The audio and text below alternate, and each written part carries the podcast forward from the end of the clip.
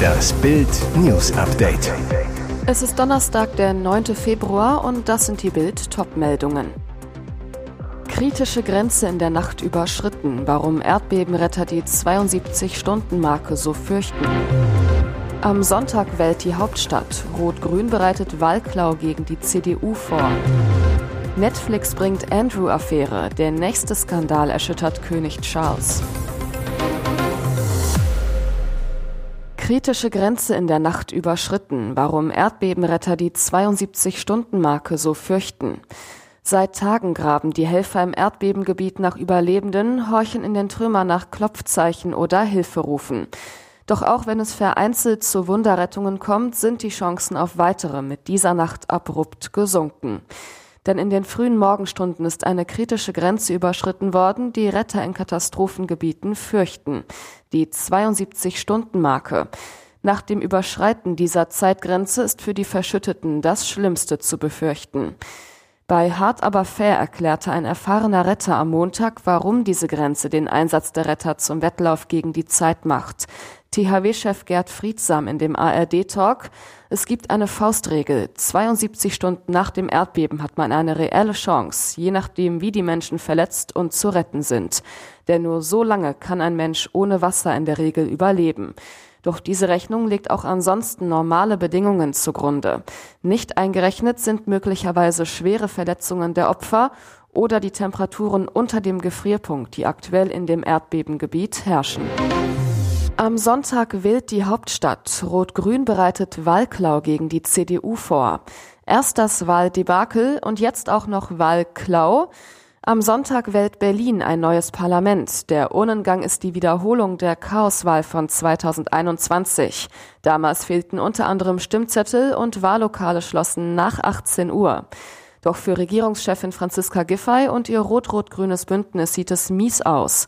In Umfragen hat die CDU mit Kandidat Kai Wegner bis zu sechs Punkte Vorsprung auf SPD und Grüne würde bedeuten, die CDU hätte den Regierungsauftrag.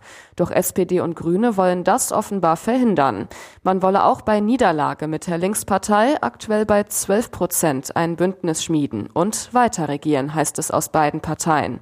Es gebe zahlreiche Beispiele, wo die Regierungsbildung über einen Zweitplatzierten stattfand, so Grün-Frontfrau Bettina Jarasch zu Bild. Im Klartext, Rot-Rot-Grün will der CDU den Sieg klauen. Entsprechend alarmiert ist die Union. CDU-General Mario Chaya, der Regierungsauftrag liegt bei der stärksten Kraft. Punkt.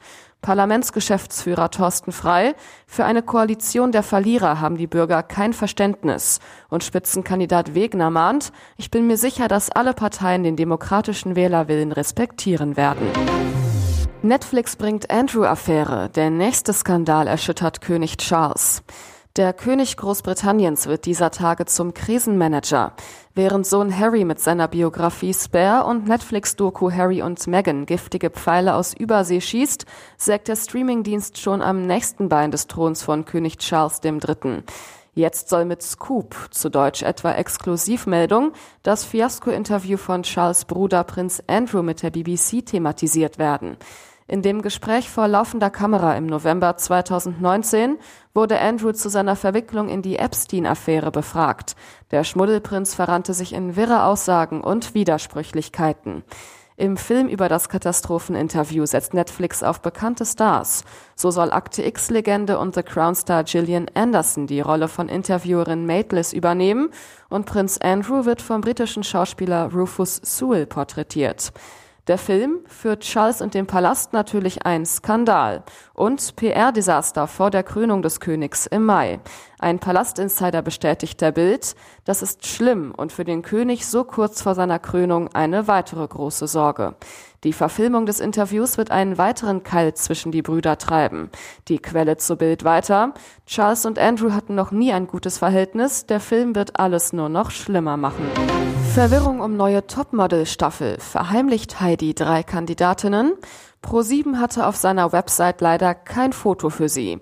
Der Sender hat's schon verraten. In der 18. Staffel von Heidi Klums Castingshow Germany's Next Topmodel sind wieder 29 Schönheiten dabei. Und zwei Dinge haben sie alle gemeinsam. Lange Haare, was das Umstyling umso spannender macht. Und vor allem sind sie blutjung.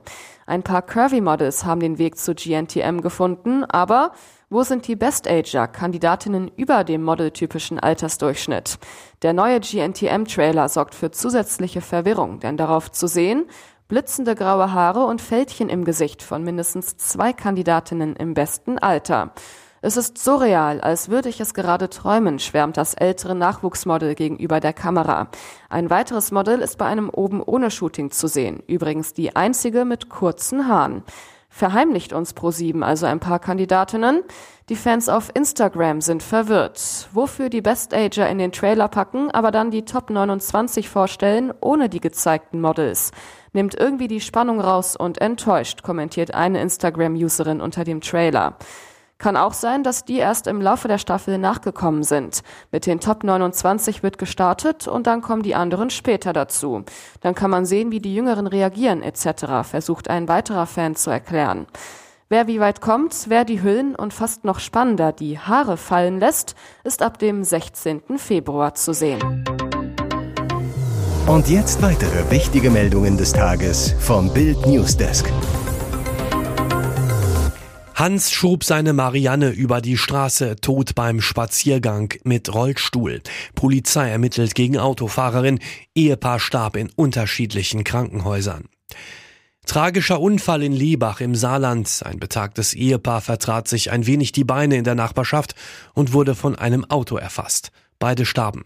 Der 87-jährige Hans S. schob seine Frau Marianne beim täglichen Nachmittagsspaziergang gegen 15.15 .15 Uhr im Rollstuhl durch die Straße im Kaumet. Eine Tempo-30-Zone mit schmalen Gehwegen. Deshalb war das Ehepaar auf der Fahrbahn unterwegs. Um 15.19 Uhr fuhr eine 74-Jährige mit ihrem Ford Fusion aus Richtung B268 kommend durch die ruhige Wohnstraße und erfasste das Ehepaar vor der Hausnummer 16, nur ein paar Meter von ihrem Zuhause entfernt. Nach der Erstversorgung durch den Notarzt kamen die Eheleute in getrennte Krankenhäuser. Dort starben sie kurz darauf. Die Autofahrerin überstand den Unfall ohne Schramme. Aus ihren Aussagen und den Lichtverhältnissen schließt die Polizei, die Pkw-Fahrerin nahm vermutlich aufgrund der tiefstehenden Sonne die beiden Personen nicht wahr, so dass es in der Folge zur Kollision mit diesen kam. Zur genauen Klärung der Unfallursache wurde von der Staatsanwaltschaft ein Gutachter eingeschaltet. Gegen die 74-Jährige läuft ein Ermittlungsverfahren wegen Verdachts der fahrlässigen Tötung. Da machen Iris und die Katze bestimmt große Augen. Das wilde Leben von Yvonne Wölke.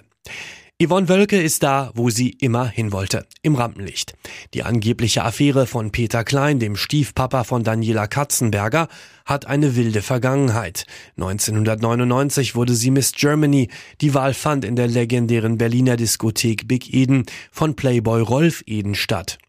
Durch Eden kam sie auf die roten Teppiche, lernte so Promis wie Till Schweiger näher kennen. Produzent Arthur Brauner ließ sie in seinem Film Der Teufel, der sich Gott nannte, mitspielen. In Hamburg wurde Wölke Teil der wilden Szene um Partykönig Michael Ammer. Erotikstar Michaela Schäfer und Model Janina Josefian wurden ihre Busenfreundinnen. Neuestes Kapitel, Yvonne Wölke provozierte Iris Klein.